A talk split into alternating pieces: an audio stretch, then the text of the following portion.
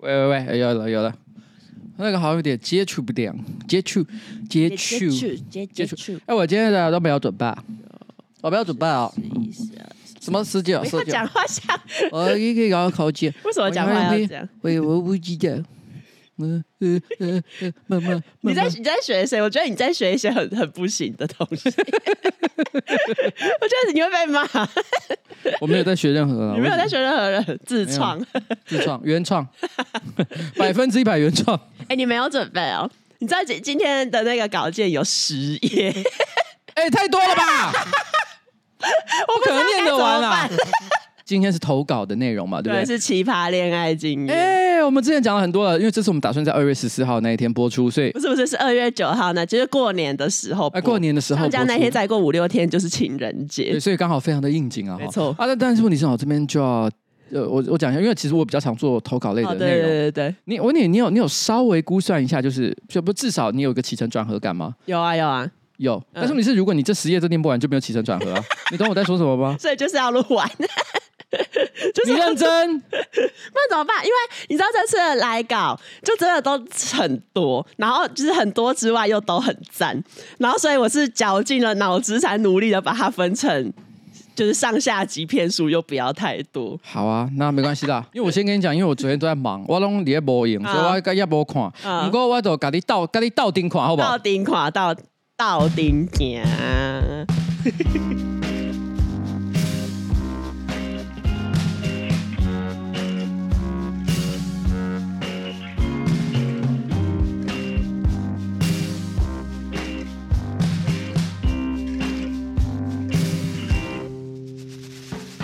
哎，大家好，今天是我们的新资料夹特别篇《奇葩恋爱经验》。没错没错。可是你知道我们上架的那时候是二月九号，就好像是除夕那一天，对不对？哎，我这样我想到这次会是一个梗图，哎，就是很多人爬到那个二楼窗户一直敲说。哎，新资料夹上新的新的集数喽，新资料上集的集数，嗯、然后突然之间那个听众把那个窗户打开来，就说、嗯、没空啦，现在吃年夜饭。哎，刚好就是呃，因为符合那个过年，因为我觉得过年如果做一般的薪资要加，感觉也是有点怪怪的，所以应该有一些特别的内容啊。没错，二月九号除夕，除夕、初一、初二、初三、初四、初五。你在数什么东西啊？没有，我在想情人节那一天是初几？情人节那一天，我我本来想说会不会是初四，结果好像是初五。你真的是怎样？这东西是很好算，好吗？怎样？为什么？二月十四号，嗯，二月十号减九是多少？二月五号，二月十四减二月九，对对啊。但是因为除夕的那一天，呃，不是一号嘛，对不对？嗯，所以其实是在减一嘛，所以是初四，应该是初四，没错啊。哎，不对，初五，自以为什么啦？自以为算数。哎，那我刚刚是算错什么？哦，没错没错，因为那一天是一号开始，所以不用再减一。对对对，对，好，不用减一，所以是初五。对，初五啊。啊，可惜，如果遇到初四，就可以搭配初四的这一个。没差啦，不用特别，已经被讲烂的梗还硬要一直用。对啊，那在节目开始前，要先介绍我们今天的干爹。你怎么的？过年期间呢，你们是不是一直嗑瓜子吃零食？体脂肪有解了，你之美的鲜甘红胶囊一天一粒，八周有感。随着年龄越长，代谢越来越差，除了控制饮食跟运动之外呢，搭配鲜甘红胶囊，打造更有感的体控管理。鲜甘红胶囊呢是荣获卫福部的小绿人标章，可以有效打击体脂肪的健康食品，有业界最高 EGCG 儿茶素含量，相当于五十四点二杯的绿茶。可是呢，虽然说呢相当于五十四点二杯的绿茶，但是呢产品的咖啡因含量极低，让你夜间呢依然维持好。眠力，并且呢，它还搭配纳米微粒化处理的高倍活性萃取姜黄素，吸收率可以达到九十趴，促进代谢，减少堆积呢，是新一代打击体脂肪的强效帮手，非常推荐给正在借由饮食或者是运动来促进健康窈窕或是压力大的代谢差族群使用。这个爱明精粹叶黄素哈，添加了藻类来源的高单位虾红素，浓度远高于北极虾或磷虾。最重要的事情是，虾红素对长时间使用三 C 后的舒适度很有感，再加上 DHA。还有含有丰富花青素的山桑子，山山桑子，是是是是山桑子，山桑子，再加上 DHA，还有含有丰富花青素的三山桑子，山桑子啊！我要发疯了，再来一次。好，再加上 DHA 还有含有丰富花青素的山桑子、维生素 E 等复方精华，这种业界少有的优质配方，才能够让三 C 不离手的我们呢，舒适有感的同时，还能够得到更完整的保护。现在购买以上产品，新造假的听众优惠四折起，点击资讯栏连接下单，并且使用 FB Line 手机号码登录，只要购买你姿美德系列商品，就可以享有品牌限定的优惠。耶！哎，在这里谢谢我们的干爹，你之美德。然后接下来就要进入到我们这这一次的这个投稿的主题——奇葩恋爱经验分享。然后这一次来稿的数量非常的多，然后我觉得也都各有特色。我觉得完全打中你的怎么讲呢？你的穴道完全打中。而且我那时候边看投稿，我我边看边一直笑。整理完全部的那个稿件，我好像整理出了二三十篇的投稿，是我觉得一定要放在节目里面讲，所以才会有这么长，数量才会这么多。好。反正第一位，第一位的是粉红色噪音的投稿。今天和瓜吉彩铃分享的是我五年前的前男友。当时呢，有一件虽然旁人看起来可能没有什么，但我如今想起来还是会觉得十分荒谬的回忆，可以和你们说。那时候呢，刚好他工作有一个企划，是他本人会需要跟着老板在某知名 YT 团队的影片内出镜，并且和主持人有不少互动环节。虽然说他嘴巴上说影片主角不是他，但因为播出之后呢，网络反应热烈，当时看得出来他也十分志得意满，三不五时就会点进影片的评论区或是粉砖看网友对他的评价。哎，我先讲这个部分是很正常的，没错没错。你你会做？做这件事吗？一开始会啊，你现在不会啊？我现在不会。天啊，各位彩铃的粉丝，你们现在听好了，彩铃对你们的留言不屑一顾。没在看的哦，没有，我还还是会看，但就但我先跟你讲，但是瓜吉每一则都会看。哦，对，瓜吉每一则都会看。你知道我最新的一支影片下面留言已经四千多则了。哦，我每一则都看呢。发烧影片，发烧影片，真的，我每一则都看，不是，只是只是，当然我不一定都会回，可是所有的意见我一定是都是把它收到我的心里去。哦，好，收到我心里的一个小抽屉。你，你重视每一则留言，对每一则留言，但是有一些比较特别恶毒的，嗯，那我会收到我心里面最黑暗的角落。不用手 把，恶毒的就不用手，可以直接直接排除。那我丢不掉啊！啊，我只能把它收到就是一个小抽屉里面，但是我会永远记得 你对我说过这么恶毒的话，我恨你。哦、那个时候四五十年之后你过世，它会化成一股黑暗力量，他要去报仇。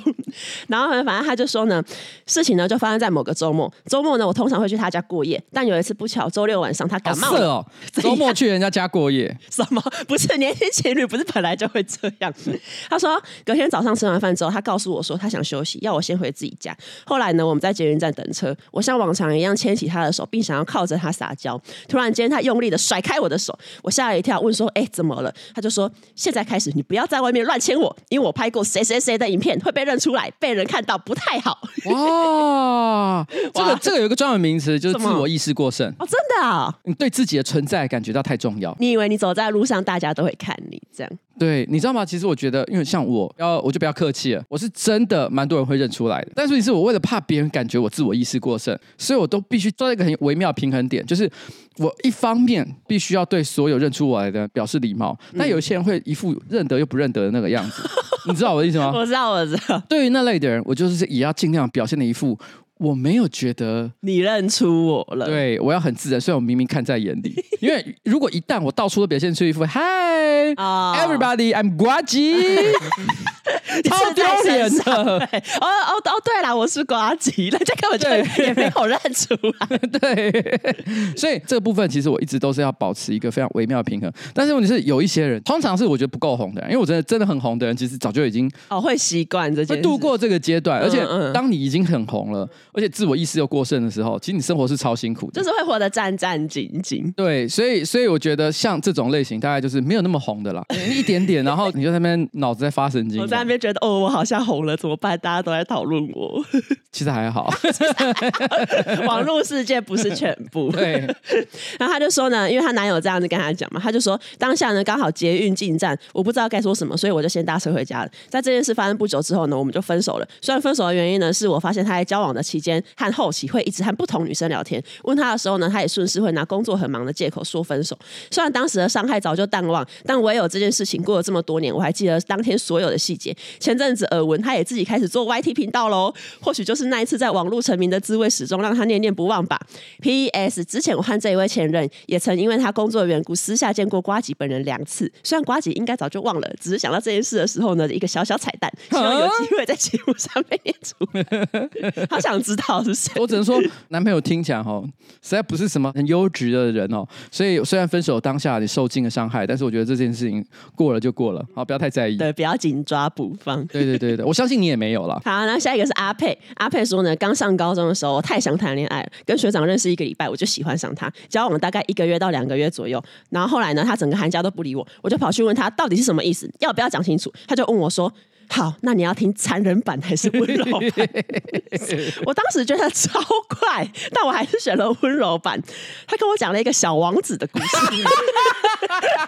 说什么我们就像狐狸跟小王子，无法彼此驯服，还祝福我找到我的玫瑰。因为我真的听不懂，我后来选了残忍版。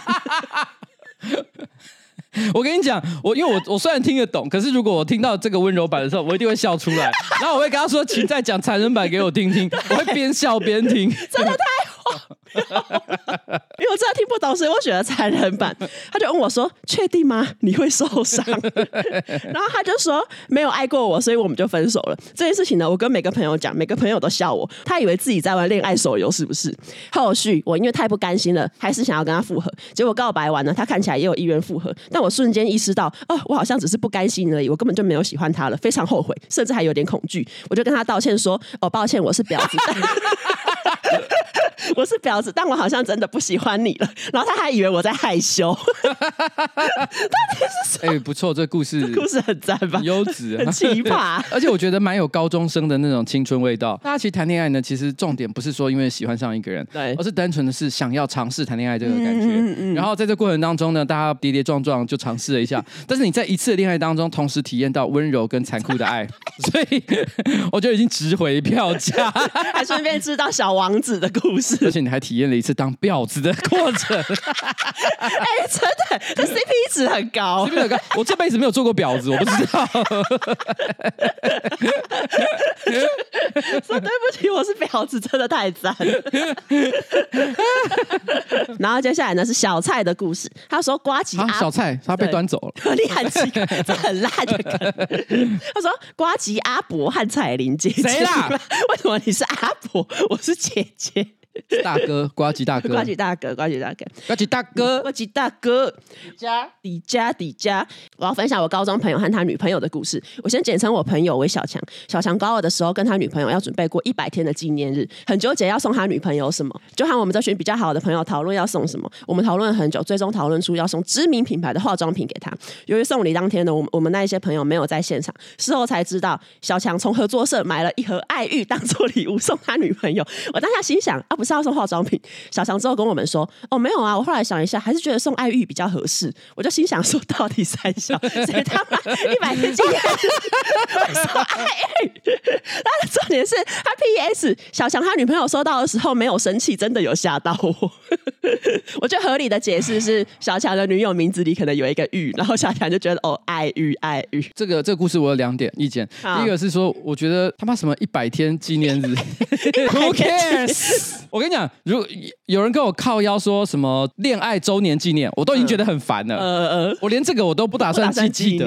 你知道，我这辈子好像没有印象，我有纪念过这种事情。嗯嗯，就是生日嘛，我觉得是一个很固定的日期，大家记得已经够了，还要搞一个什么周年纪念，真的不够烦。但我勉强好，我就算接受了。嗯，还有百日，对百日，那你是有人过世是不是？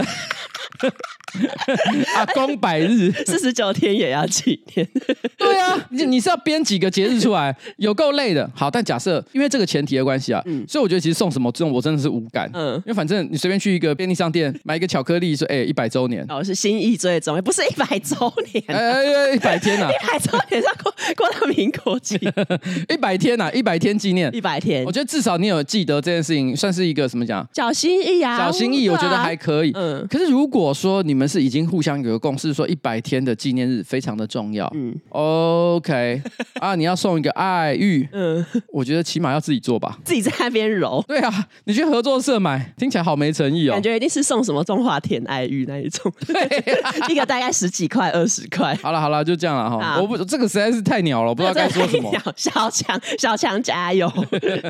那接下来这个网友叫二一八，他说前男友把我的口罩摘下来，在内侧填满他的口水，以为我这样能一直闻到他的味道，结果口罩爆干臭。啊、这是说这个自以为浪漫吧？又想的就超丑的，一直闻到他的味道要干嘛？虽然哈，就是我听过一种说法，就是说互相喜欢的人会觉得对方体液或者是一些腺体发出来的味道是特别好闻的，嗯，但是我觉得前提是那个东西是新鲜的状况。比如说你今天在跟呃你的男朋友或女朋友拉鸡，那个体液流进你身体的时候呢，就、嗯、是刚刚分泌出来的，所以非常的新鲜可口。可是你现在想象一下，假设今天有个生鱼片放在太阳底下曝晒了三个小时。你还觉得它好吃吗？一定会有腐败的味道。没错，那就是你的口水。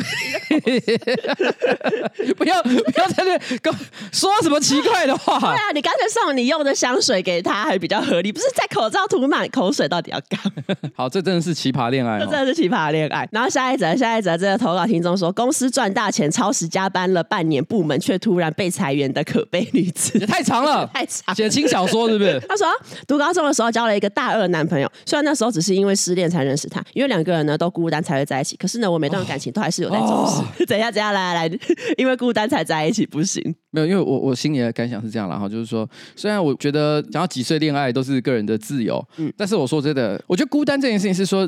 你应该要有人陪在你的身边，但是却没有，那个就是孤单的一个感受。嗯嗯、不过高二的学生呢，我是觉得你多跟朋友出去玩就好了。你在那边孤单三小，你有一定要谈恋爱吗？哦、高二就开始在那边觉得说，干没有男朋友真难过，嗯，也太快了吧！而且高二跟大二，可是高二还没有成年吧？其实是没有。我高二有成年的人，那表示你你那个求学过程非常的辛苦啊，很坎坷。你可能重考高中，重考高中都未必有哦，拜托，因为有很多人高三都还没有十八岁啊。所以其实我我我只是要讲，就是说，才高二就要讲说，因为孤单非得交一个男朋友不可。哦、嗯，太早孤单，太早，太早孤单了啦。但是但是我觉得也无妨啊，因为这是个人选择。嗯、我只是稍微小小 complain 一下，嗯、因为我不了解你的脉络，搞不好你就是真的哦，觉得失恋了很痛苦。然后你你就是天涯孤独人。然后他就说呢，虽然呢我们都是因为孤单才在一起，但我对每段感情都还是有在重视的。但很明显呢，这一位男生根本没在认真。第一次约会去儿童乐园，哎，这还是很早之前就决定好了。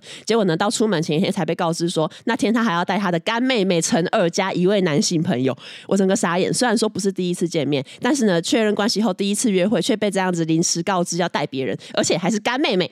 我跟上一段只是干妹妹，还只是个干妹妹。他说我跟上一段分手就是因为上一个人也有莫名其妙的干妹妹。我也跟这个男友靠背过，他明明知道我很讨厌这种生物，还带他们，到底是在干嘛？男友说呢是他们要求的，还一直强调说哦，我们真的是感情好到比家人还要好。他还跟我说，绝对不会跟干妹妹断绝关系，而且干妹妹都有男朋友了，要我放心，要我一定要跟他们认识。虽然很生气，可是因为那时候是高中，偷偷谈恋爱，好不容易呢跟我妈争取到一次出门的机会，我硬着头皮还是去了。结果当天见到面之后，男友直接把我晾在旁边，疯狂跟其中一个干妹妹聊天。那个干妹妹还一直对她撒娇任性，小拳头在她身上捶捶捶，简直整个人贴在她身上。我看着男友呢对干妹妹的所有任性撒娇要求都予取予求，我整个看傻眼，好像我才是来当电灯泡的。我从满心期待要约会变成一脸要杀人的样子，还是没有人看出来，老娘已经快要爆炸了。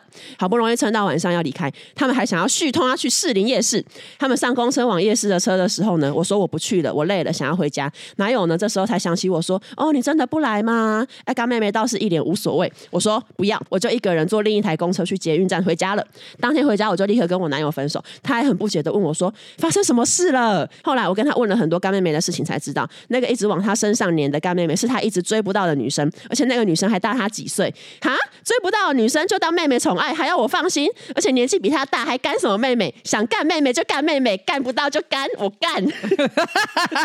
这段写得很好，我真的只有觉得某。某某种年龄，某种年龄的人才会发生像这样的恋爱故事 啊，不是幼稚的，我用青涩啦，青涩，青涩之恋，青涩之恋的要素是干妹妹。对，P.S. 这个男友很快就封锁了，没想到后来几年呢，他一直在偷偷关注我，还追踪我后来男友的 IG，到底有什么毛病？我后来的暧昧对象都先问有没有干妹妹，有的通通先封锁。最近听说他的消息，我才知道干妹妹他还是没有追到，所以呢，还是超级宠爱当万年干不到的妹妹。我以前高中的时候，我有一个朋友，他也是。次超级喜欢一个女生，喜欢到我们都觉得很白痴。不管那个女生有什么样的要求，她永远是第一时间就赶到。而且那女生一直都有不停的在换男朋友。所有的人，包含那个女生在内，我觉得应该都知道她喜欢他。但是于是呢，我跟她认识了大概四五年的时间，从来没有一次真正的接触到这个女生的身体。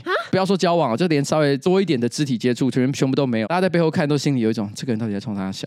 算工具人，就是说，我觉得痴心感觉好像是一个很正面的价值，但是我觉得要有一个值得的对象，而且应该要自己设一个停损点。虽然我觉得恋爱这种事情很难用投资的观点去讲，但是你是我很务实的角度，其实你可以一直把这个感情放在心里面，但是你可以同一时间多累积一些其他的经验值，哦、多多去谈谈一些恋爱，不要因为那个女生断绝你所有的机会。对，你想想看。你这五年对他痴心绝对，嗯、然后你没有跟任何其他的人交往，到了五年后你都还是个处男，然后这个女生则是不断在这过程当中精进自己，得到了许多的经验，段数越来越高，嗯，你还是个小处男啊，五年后你就追得到了吗？啊，哦，就你的痴心让你本人变成一个负资产，对啊，笑死，好不好？先投资自己，先投资自己，然后下一个阿婷爱喝水，几年前使用交友软体认识到前男友，交往后要进行亲密关系的时候，才发现他是一位包皮过长的包茎仔。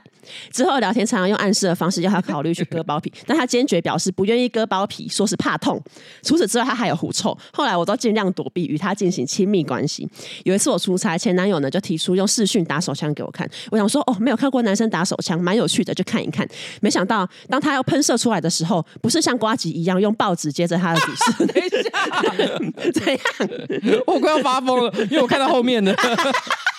对，他说不是像瓜子一样用报纸接着他的子孙，也不是用卫生纸承接，而是捏着并堵住他过长的包皮，然后走到垃圾桶倒出来。他的鸡鸡有盖子，真的？他是密封袋吗？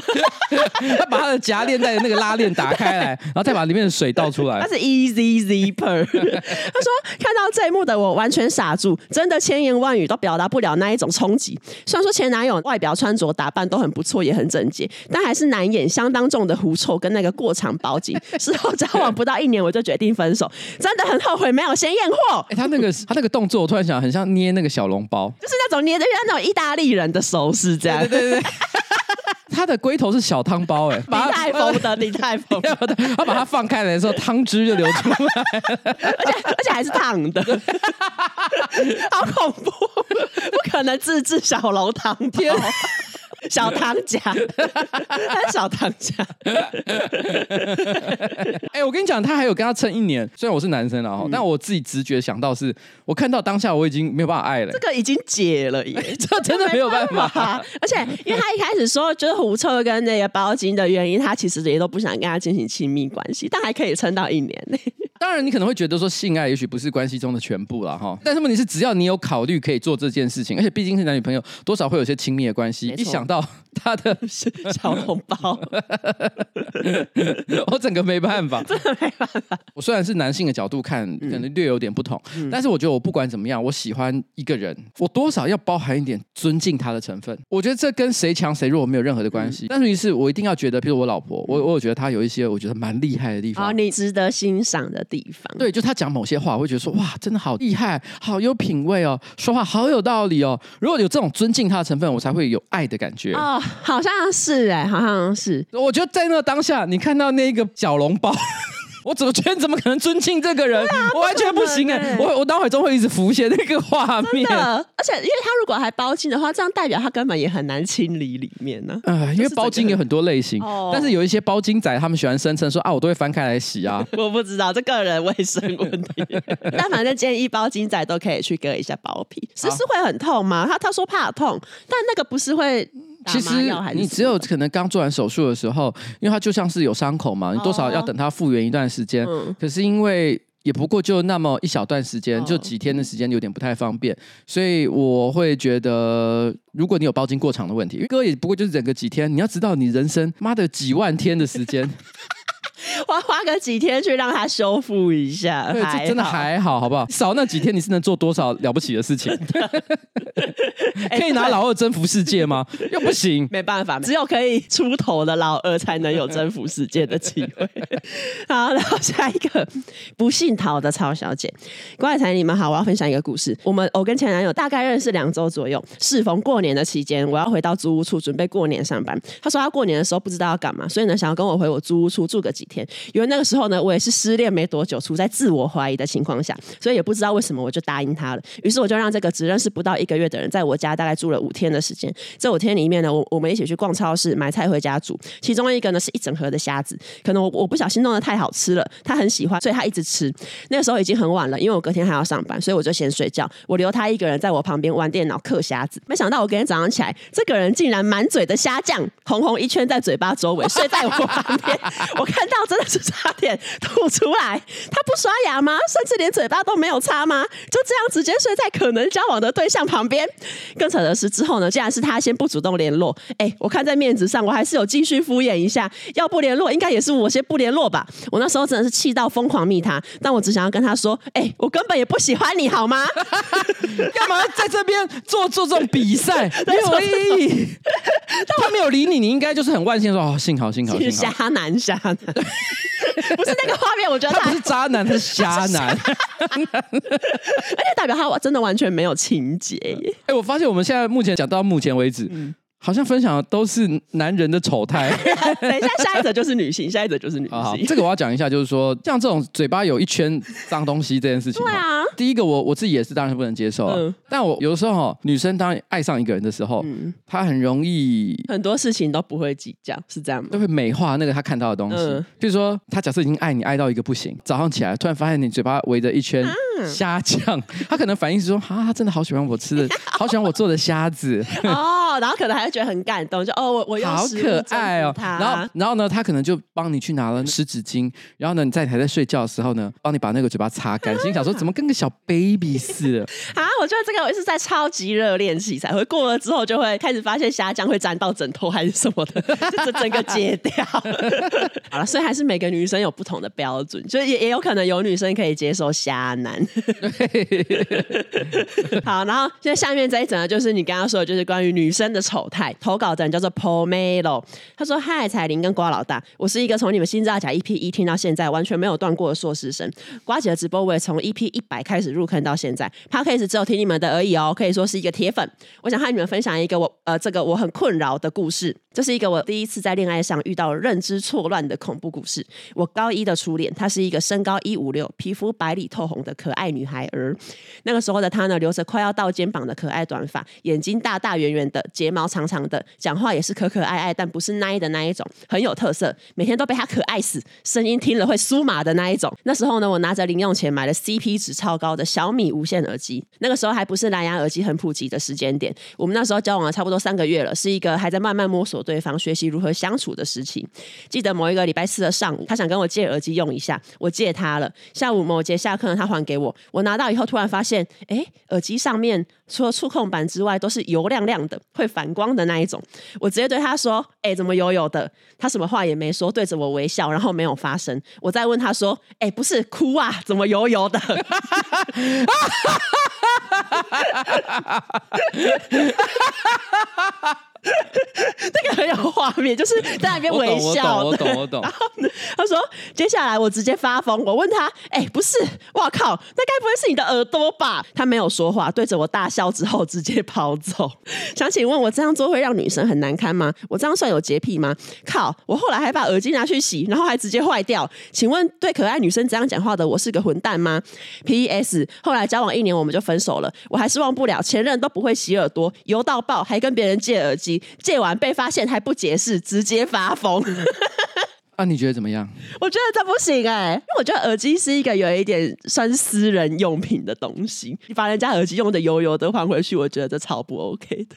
我我现在正在努力的思索我个人的情况。嗯、我跟你讲，我我是属于那种耳朵超油的那种人。哦、我前一阵子啊，去因为拍片的关系去做了那个月式洗头。嗯。然后月式洗头他会帮你掏耳朵嘛？我还印象很深刻，他在帮我掏耳朵的时候，摄影师在旁边拍嘛，他就说：“哎、欸，你的耳屎怎么那么多？” 而且我印象很深刻，他真的掏好久。我觉得那个帮我月式洗头的那个小姐，嗯、都已经开始在叹气，以为采矿。我大概一个礼拜有三四天，其实是。就会用棉花棒挖耳朵，其实我还蛮常在挖，可是它就是产量很丰富哦，真的啊。所以有时候我自己用耳机，我可以理解，就是它会沾到一些油脂矿物的这个情况，我充分可以理解。我现在在想，因为这件事情其实跟刚刚的那个小笼包是有一点类似的，它都是身体的分泌物，嗯、然后你对这个东西的感想。嗯、因为我现在突然间有点疑惑，我是不是有性别上的歧视？嗯、因为我觉得那个男生呢，在爆浆小笼包这件事情的时候，不断的取笑说多脏多恶心。嗯、可是我听到这个女生她耳朵出油，然后粘在那个嗯。男生的耳机上，耳机上，我第一个反应却一点都不生气，而且我觉得我完全会接受，因为它来自我喜欢的女生的身体，那女生身体分泌出来的所有东西，我都会甘之如饴。真假？因为我觉得耳机是私人用品，所以我其实不太喜欢跟人家借耳机，或者是如果有人很热心的想要跟我分享一些影片，他把他的耳机借给我。我也会觉得很碍眼，就是会不太想要。我说真的，入耳式的耳机啊，嗯、我觉得是很私密的，没错，除非是真的很亲密的人，不然我觉得不太适合轻易的借给别人。可是你的重点是因为是亲密的人，所以你会觉得可以接受。我会觉得有一种我都爱他，我愿意承受他身体上的一切分泌物。哦，然后同一时间，如果真的觉得太油，油到我觉得不太能接受，嗯、我就帮他做清洁的工作。可是因为正常应该是他还你的时候，他要先把它清洁好再还你吧。I don't care。哦，你的爱大于一切。依照我个人过去所有交往的经验，还有包含跟我老婆在内，嗯，我应该都不会计较。哎、欸，我没让你清洁过。没有，我在说，我在说是我的个性的部分。所以我同一时间，我我开始在反省自己。嗯，我在取笑爆浆龟头的时候，嗯、我是不是在做性别上的差别待遇？好了，算了，反正男生就是该死，就这样。男生做什么都错，做什么就错。而且因为爆酱龟头才，因为我觉得耳屎这件事情是一个大家比较共通的体验。嗯、但是你你打手枪打到可以捏小笼包，这不算是一个很普通的经验，不是每个人都可以做到这件事情。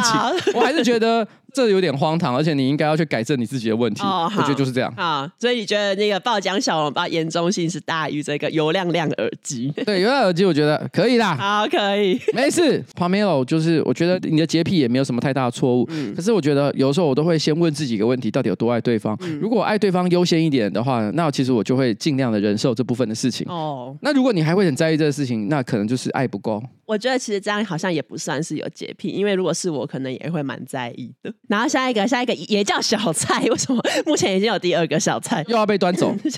他说：“各位彩，你们好，我是新造假听众小蔡。今天我想要分享我前任男友对于健康有多痴迷。我们大一的时候是同班同学，大一上学期呢，我们马上就开始谈恋爱，让当时很多班上的同学呢羡慕不已。可是他有一个让我非常困扰的地方，他是一个对健康非常痴迷的人，任何跟健康两个字挂钩的事物都可以让他沉迷不已。我们是念设计相关的科系，在刚上大一的时候呢，所有同年龄的男男女女都在夜冲夜或是呢，我们设计相关科技的学生通常呢都是在熬夜做作品，可是唯独他会坚持在慢跑或上完健身房之后再来工作室，而且晚上十二点前一定准时就寝，六七点再起来跑步。跟他在一起前的我觉得，哇，他真的是一个很自律的好男生呢。殊不知在一起之后，有三大因素真的让我觉得非常问号：一，像灰姑娘一样坚持睡觉时间。刚上大学的小情侣们，可能因为双方都还住在宿舍，通常呢会在校园里。徘徊到深夜才会甘愿回到各自的寝室，但我男友就像灰姑娘一样，十一点半到了，不管当时在干嘛，他就会说：“哦，我要回去睡觉了，熬夜很不好。”然后就马上回去挂号，因为他还要预留回程的时间，以便十二点准时就寝。原本只是睡觉时间有有这种坚持，但后来呢，越来越多类似的事情发生，比如说在健康的时候，谁都不能打扰他。什么叫做在健康的时候？这个突然之间变成动词啊？对，就突然变成动词。他说意思就是有好几次分组报告，到了预定讨论的时间，同学都联络不到男友，于是呢，同班同学都会跑来问我说：“哎，你男友去哪了？”我怎么会知道？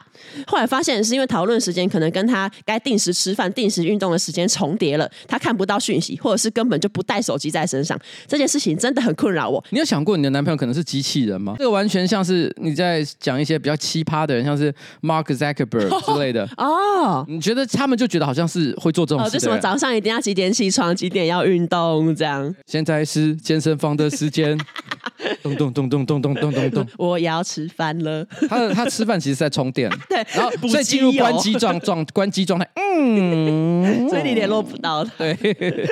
然后他就说，第三点，他对于健康食物非常坚持，他不吃炸的、辣的，平常最喜欢水煮餐，还会点没有任何调味的那一种。对于摄取的营养也斤斤计较。他不是要当健身居居，或是要体态管理，单纯就是他强调要均衡摄取每一种营养。他会有一阵子对某一种食物特别偏执的习惯。有一次寒假结束，我们回到学校，他每一餐都疯狂在找海带相关的食物。原因是因为他阿公会在网络上找一些健康食物的相关资讯，整理好之后呢，列印给亲朋好友。哪有那一阵子能，收到吃海带的好处，因此餐餐都一定要吃海带。我觉得大家可以认真搜寻一下你平常常见的各种食物，搜寻好处哦、健康之类的，哦、你就会发现每一每一种食物都有健康。你会发现每一个都会有人拍一支影片，然后跟你讲很多哇，这东西超棒。就基本上什么东西吃了也都会补充到花生酱，哎，补充什么身体好的油脂之类的。你会发现全世界的东西都很健康。那那你觉得魔芋爽有健康？魔芋爽的不健康 是因为它来自于它的调味。哎，没错没错，它有很多的化学成分，好不好？魔芋爽本身它是什么？它是蒟蒻，很多健身巨巨也吃蒟蒻啊。但他们吃的是无调味蒟蒻。我所以，我只是要讲，就是说，真的大家不要太迷信这种东西。你知道最健康的是什么？我认为啦，就是什么都吃，你什么都吃也要喝。这个不是，这个不是，只有珍珠奶茶是例外。对。但在这些食物里面呢，最让我火大的是大燕麦片，因为升上大二的时候，他转系了，我们的课表跟行程开始错开。有一阵子呢，我们都忙于彼此的期中评图、考试跟报告。好不容易我们都有空一起去吃晚餐。那天呢，我们去学校附近吃了一间 CP 值很高的关东煮，吃的很饱。然后吃完了，大概晚上八点，我就跟他说：“哎、欸，我们一起去散步吧，好久没有聊天了。”男友却拒绝我所有重要的事情，他就说：“我要回去吃大燕麦片了。”我说：“哈，你刚刚不是吃超级饱的吗？”男友就说：“哦，对啊，可是为了健康，还是要回去吃。” 我问他说：“你一定要现在立刻回去吃吗？”他说：“吃下去更饱了。”还要留时间消化。说完，他就真的把我留在原地，自己回去吃大燕麦片。回到宿舍之后，他还赖我一张一碗大燕麦片的照片，加上一句“好好吃”，让我觉得无比的挑衅，真的很荒谬。他甚至还很很得意的把市面上所有奶粉罐装的燕麦产品都买过一次，还把那些奶粉罐都收集起来。我还记得他搬离宿舍前有块大概二十种的大燕麦片罐。他还跟我说，他最喜欢桂格橘罐，有一张阿北脸的那一个，喜爱的程度。让我觉得贵格阿贝根本就是我们感情里的第三者。我们现在已经分手了四年以上，不过我本来对大燕麦片没有什么兴趣，一直也都没有真的吃过，那是怎么样的滋味能？让当时的男友心心念念。一直到今年秋天，我去英国旅行，民宿的早餐提供了大燕麦片粥当早餐，我马上想起了那一晚因为大燕麦片被抛下的我，心想：哦，终于可以来品尝一下这到底是什么玩意儿。我吃了一口之后，真的是非常沮丧的把汤匙放下来，哎，并心想：干，我居然比这个东西还要更没有魅力。真的很沮丧吧？输给大燕麦片的女人，而且因为燕麦粥，燕麦粥真的没有味道。输给 A 五和牛，会感觉好像 好像有点道理，不是？他输给大燕麦片，真的很耻辱哎！如果你们去看一些那种像是悲伤世界那种片，不是常常都会出现那种孤儿院的场景啊？对对对。那孤儿院场景其实他们都会为了表达，就是说，呃，他们要给孤儿啊或穷人的小孩吃一些便宜又难吃的东西，嗯嗯，然后常会舀一勺就是糊糊的东西，然后用力甩在他的碗上，对对对，那个通常就是大燕麦片，对啊，就是燕麦粥啊，就是燕麦粥，超没味道，对对对对对。你输给了这种东西，你输给了这种东西。关于健康，还有另外一则，这个叫做勾勾。勾勾说，前男友很在意我的身体健康，他们是不是交到一样的男朋友？我都忍不住要怀疑，是有这么多男友在意女友的身体健康吗？他说，我我前男友很在意我的身体健康，所以呢，不，不太想要我吃垃圾食物，但他常常呢会带我去麦当劳吃宵夜。那就铁定不是刚刚那个人，因为刚刚那个晚上十点就要睡觉。对，他说薯条也绝对是要加大的那一种。有一次是我提议说要。要去吃麻辣火锅，他也答应了。入座之后呢，我如往常去装酱料，结果一回到座位，我男友就指着我的碗说：“这是什么？”我就不疑有他，回说沙茶酱啊！他立刻站起来拍桌大骂说：“我不是叫你不要吃沙茶酱吗？为什么你要吃沙茶酱？” 他说男友的表情已经气到整张脸涨红，我当下吓哭，直接跑出去外面哭。后来男友呢，不但没有安慰我，还没事坐下来继续吃火锅。后来也忘了我们怎么和好。但我后来呢，有一阵子都不敢吃沙茶酱，直到分手之后，我才终于放心的咬沙茶酱。这世界上为什么那么多奇怪的人？真的很奇怪，不是吃沙茶酱也惹到你？我真的很有自信的讲，我的生活有很多我个人的坚持，但是我从来没有拿我的标准限制我交往的对象，比如说我老婆，我有时候会看她做一些，其实我个人也觉得，嗯，为什么要这样做的事情？嗯但我真的是绝少会突然间说，你干嘛这样？对啊，而且还因此暴怒大吼，不至于吧？对，我觉得与其说我希望把自己的标准加在他们身上，有时候我更怕是他们不开心。哦，我老婆很喜欢吃松饼，有时候吃到有点着魔的地步。我记得曾经有一年，她大概两三个月的时间，她一个礼拜可以吃四五天的松饼。塞我其实心里也是有一种。他是从小，我完全不能理解，这跟吃大燕麦片是一样的吧？这是这另一种执着。对，但是你说我还是就是 OK，他喜欢吃，他开心就好，嗯、而且我还帮他找台北市到底哪里有更好吃的松饼。哦、快乐相处才是感情里面最重要的。这些怪人对我来讲，不是说讨厌沙茶酱这件事情，嗯、而是在于说他们为什么在交往的时候，还是会觉得自己的标准。比别人更重要。对啊，对啊，对啊！而且因为其实因为交往是两个人嘛，那当然就是你们要自己建立出两个人一起的标准，而不是一直拿你的去在这边挑人家毛病。对啊，如果你很在意你女友的身体健康，你也可以适时提醒她说：“哎，可能不要吃太多，这样就好了。” 不不用在公共场合发表，这超级奇怪的，超级奇怪。然后下一则，下一则呢，分享的人叫婉玲，我想要分享超雷前男友的不堪回忆。我们是打工认识的，暂时称呼他为大雷。他从以前就暗恋着我，不敢告白，因为他觉得自己外表胖、高职学历等等各种因素，他觉得我不会喜欢他。刚开始交往的时候呢，他都会非常开心的说，他真的没有想到我也喜欢他，像做梦一样。我是他暗恋的女孩里面条件最好的，但是呢，这样的甜蜜只维持不到一个月，因为他喜欢听国外摇滚乐团，就是那种唱歌用嘶吼的类型，应该就是一些重金属嘛之类的吧。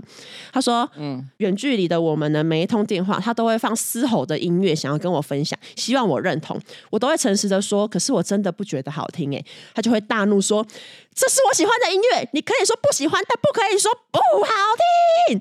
我们常常通话到我在哭，就是这种一定要把自己的标准强加在别人身上，我真的傻眼。有一次牵手一起在逛街，前面有一个很大的镜子，挂号。我们那时候牵手呢，正朝着镜子的方向走去，男友忽然奋力的甩开我的手，大声的说：“为什么你看起来比较高？”我其实跟他一样高，我非常担心害怕，急着安抚他，我就说：“哦，没有没有，我比你矮一公分啊，那是比例问题啦，你不要这样想。”反正他就是安抚他男友嘛，干嘛安抚？啊，我傻眼，啊，超傻眼。然后这个人就说呢，男友依然非常的生气。之后我出门，我都穿超平的平底鞋，拍照也都会故意蹲低一点，蹲矮一截，万事配合。但男友呢，还有其他很卑劣的行为，比如说他会揶揄我说：“你什么时候胸部可以大一点啊？”或者是嘲笑我皮肤不好，跟我说：“你可不可以有一天，拜托一天就好，是脸上完全没有痘痘的状态啊？”好可怕，好可怕！我觉得他在贬低他女友，哎，这完全就是什么 PUA 了吗？PUA 啊，就让女友觉得没有自信，然后没有你不行，然后他就会永远留在你身边，就完完全不行哎，这个完全超恶的，超恶的。然后他就说，男友呢来找我的时候坐计程车，他付一百块，跟我见面的时候还要我还他五十块。我当时还大惊，跟他说你要跟我要五十元。然后还有比如说我的骨架比较粗，男友也会看着我的脚，悠悠的说：“你这脚踝是练跆拳道的吧？”我我只有这句话，我勉强还觉得可以。你知道为什么吗？为什么？为什么？我觉得综合前面的讨论，嗯，当然这句话一定也是贬低他，但是我觉得这句话因为正好有一点幽默感，所以我觉得如果今天是在双方大家都感情很好的情况下，哦、我觉得这句话反而很可爱。哦、就是我觉得如果你平常就是大家都很互相尊重，哦、然后也很也表现的很体贴、很贴心，会讲一些我很爱你啊，我觉得你好可爱啊，嗯、但偶尔说一句说哇。我觉得你好像可以把我踢死，反 反而会变成很幽默的一种表达。对对对，就只看这句了的话。哦、但是因为我们综合前面她男友这句话就不行。对啊对，no no no。然后反正他就说呢。种种卑劣行为，族繁不及备载。我大概交往三个月的时候，我就主动提分手，因为被嘲笑的好累。他一下揶揄我的缺点，一下又怪我长太高。被骂的时候，我还要安抚他的情绪。我朋友们说，他其实就是自卑啊，身高这种事情怎么可以怪你呢？有什么好生气的？因为我常常被他气哭，甚至呢，他在我生日的时候送我一本不生气情绪管理的书，真是可笑到极点。这个应该是他要看吧？哎、欸，我觉得送书这件事情哈，而且是这种书超雷，超雷的，而且不知道他可能觉得自己。比这一个投稿的人还要高人一等嘛？对，而且我跟这种感觉，嗯，而且我觉得其实哈送书哈是一种非常高风险的行为。啊、我没事不会送书的。呃，一个人读书的品味有非常巨大的差距。超级。除非你真的很有把握，不要乱送书，嗯、不要以为你懂。哦，其实是很多时候是你不懂。而且他哪来的脸送人家不生气？情绪管理 是谁在生气？然后反正这个听众他就说，后来我几乎天天提分手，他也装作没有听到，依然每天打电话来，啊，我就是冷淡回应。终于有一天呢，我不再接到他的电话了，真的心情超好的。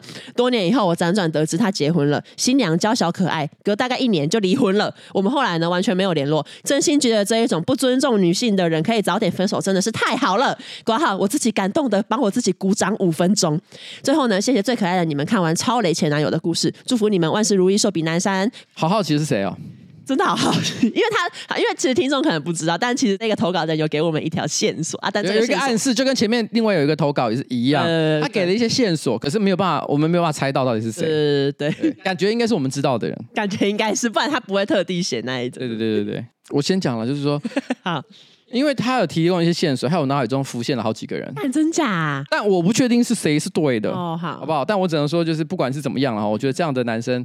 就真的是大家遇到赶快逃，真的快逃哎、欸！不要不要不要给他任何的机会。对对对，因为有些女生人真的很好，哦、她很容易都会觉得说，也许她还有其他更多的优点可以被发掘。嗯、No，她会做这些事情，就是已经雷到极点了。哦，这世界上还有很多更好的人，然后不要浪费时间在他们身上。不要浪费时间在那种会骂你什么太矮啊、长很多痘痘啊、胸部很小的人身上。而且有些人会以为说你有机会可以改变他，没有、欸，你你没有那个机会。难，人是没办法被改的。好，然后接下来呢是我们这一次投稿最后一则啊，这个有点长，但我觉得很荒谬。反正呢，这是一个叫小新的人他投稿，他说：“乖才你们好，看到这个标题，我忍不住要来分享我交往中最奇葩的故事。事隔多年，我和朋友回忆起来，依然还是觉得夸张到不行。第一次网络投稿就献给你们了。他是我在高中的时候交往过的一个男生，以下简称他为小娜。我和小娜呢是体育课打篮球熟起来的，聊天相处之后呢，慢慢有了好感，之后我们就顺理成章在一起。小娜无论是在班上同学，还是在我的面前呢，总是木讷腼腆的样子。比起我不拘小节的个性，她每个月的纪念日还会写小卡片送小礼物。相处下来是觉呃觉得她是一个很心思细腻又很老实的人。我们从上学期开始交往，一直到寒假，在放假前呢，她跟我说她要去美国参加篮球训练营。天哪，他是流川枫。哎、欸，对他，他在寒假的时候精进自己的篮球。他是流川枫啊，他去美国打篮球。反正就是因为小娜呢，在放假前说他要去美国参加篮球训练营，不能跟我见面。那个时候我还为了他挑时差跟他视讯，他也会传宿舍的照片跟那边的风景照跟我分享，一切都很正常甜蜜。直到过年的时候，我在脸书发现他被亲戚标记在嘉义，但是风景却很像他从美国传给我的那一些照片。从那时我就开始有一点怀疑小娜是不是有在对我说谎，但我仍然没有跟他对峙。那时候的我呢，是想要相信他的。后来时间到了母亲节，班上同学们呢突然说要玩打给自己妈妈说我爱你的游戏。这个时候，小娜突然不开心的摔门走出教室，我就很快的跟上去，一直问她说：“哎，你怎么了？”她才说她其实不是亲生的，是被领养的小孩。边讲边眼眶含泪。当下我只觉得很心疼，想说这种亲情的事情应该不可能拿来骗人吧。我完全没有多想，我就忙着安抚她的情绪。过没多久，小娜的生日到了，她邀请我去跟她的家人吃饭。见到她妈的一眼，我心想说：看也长得太像了吧。小娜有一个特色，就是她的眼睛非常的小，跟她妈妈的眼睛完全一模一样。再加上她的姑姑也在旁边跟我聊小娜小时候的事情。我后来呢，就小心翼翼的问小娜说：哎，你不是说你是被领养的吗？为什么姑姑会知道你小时候的事情呢？小娜就回我说：她是不想告诉我这种事啦，才会这样说。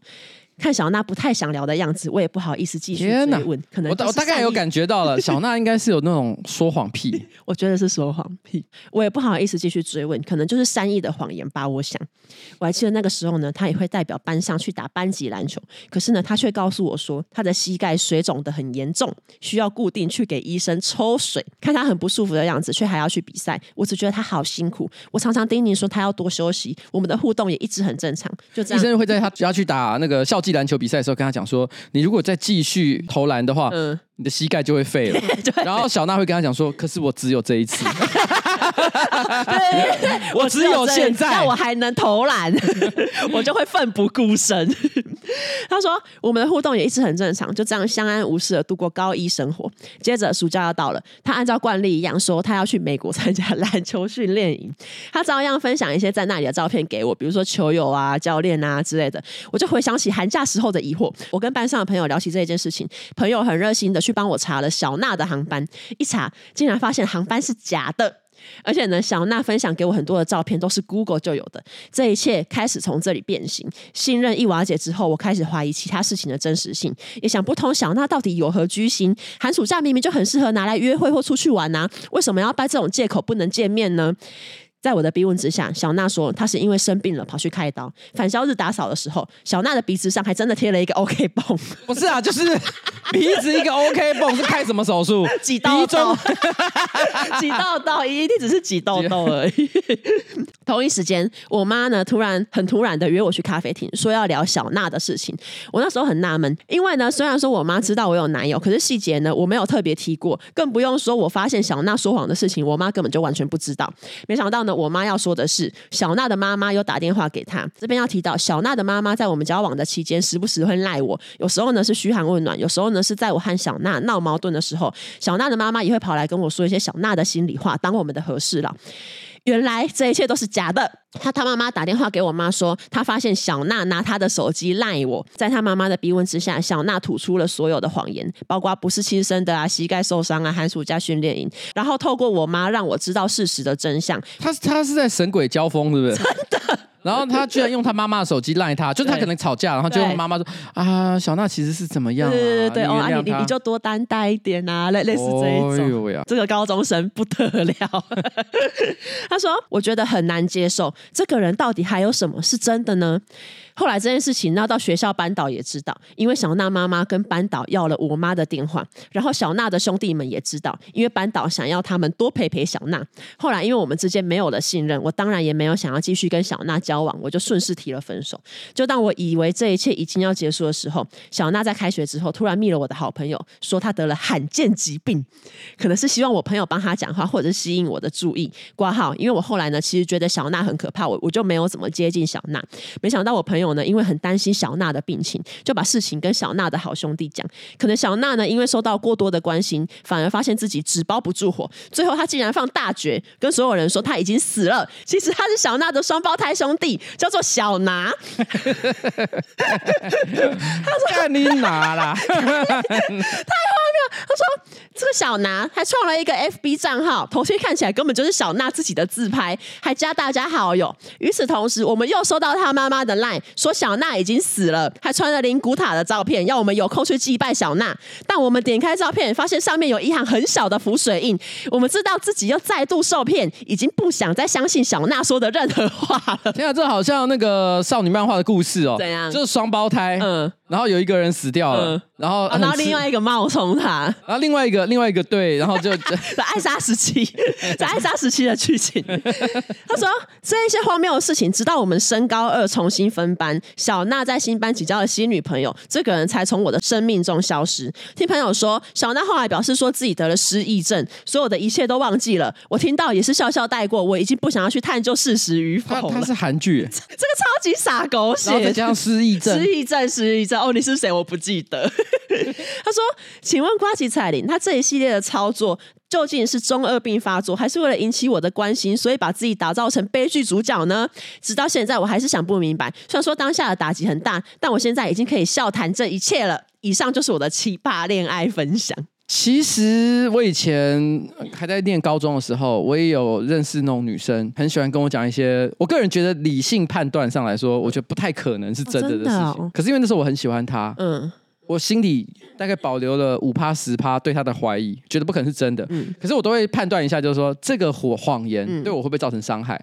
如果觉得这只是他讲爽的，嗯，你就觉得反正不揭穿也无妨。那个女生其实常常会找很多理由跟我借钱，哈，听起来很像诈骗。但是因为我盘算了一下，这个钱我还付得起，不行啦，所以我就说 OK。虽然他每次的理由我觉得都很烂，什么家人生病啊，各种。这玫瑰瞳铃眼有演，但是但是我我都是，可是说真的，因为高中生拿出来的钱其实也有也有限啊。我那时候心里也是抱着一种，就是我负担得起，我就尽量。所以有很长一段时间，我都是抱着一种就嗯嗯嗯。哎、欸，你真的是爱大于一切，你都不怀疑。我恋爱脑啊，你真的恋爱脑哎、欸！天哪，这跟你这个理性的人设有冲突，你这个非理性，没有没有。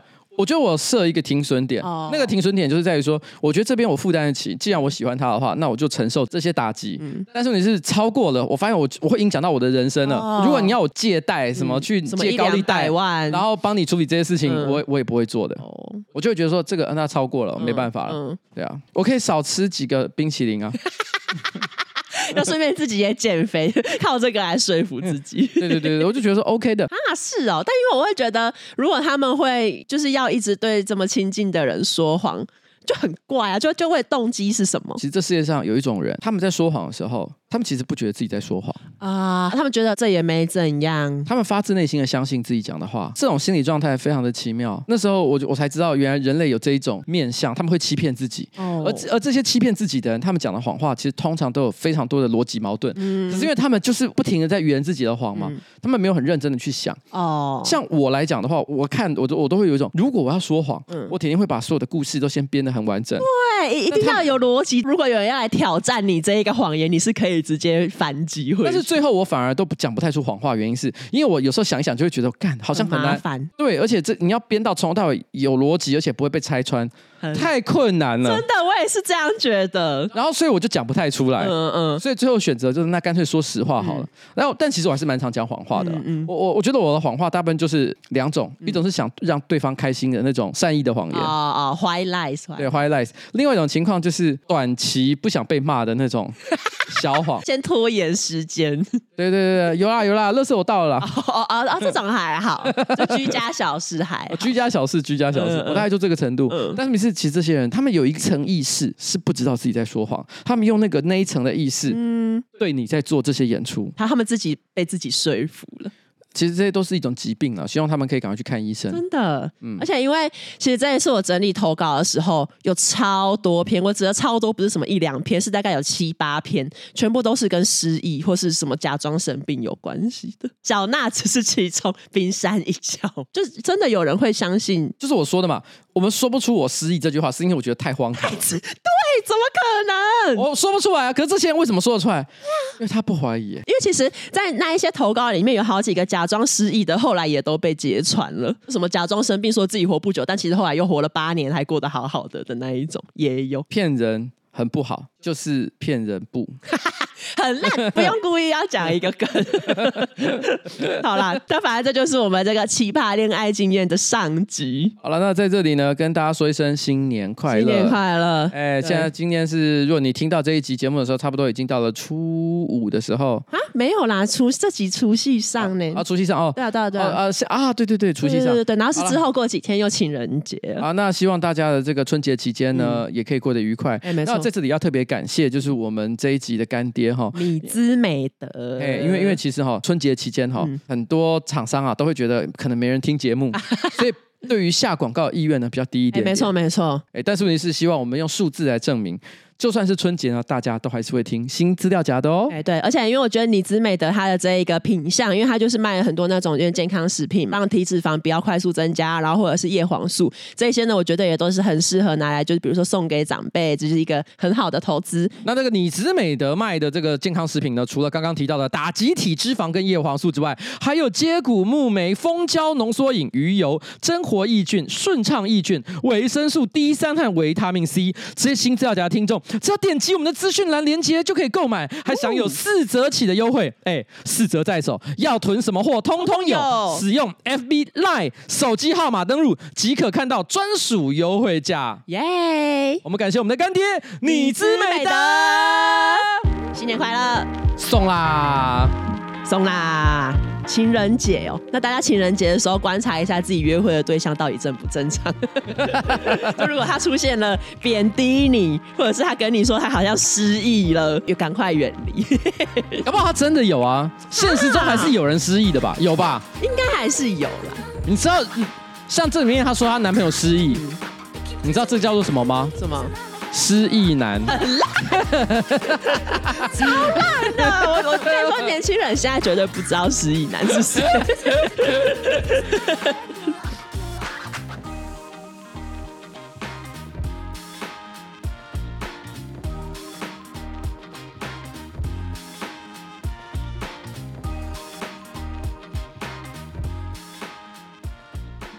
好，拜拜，拜拜。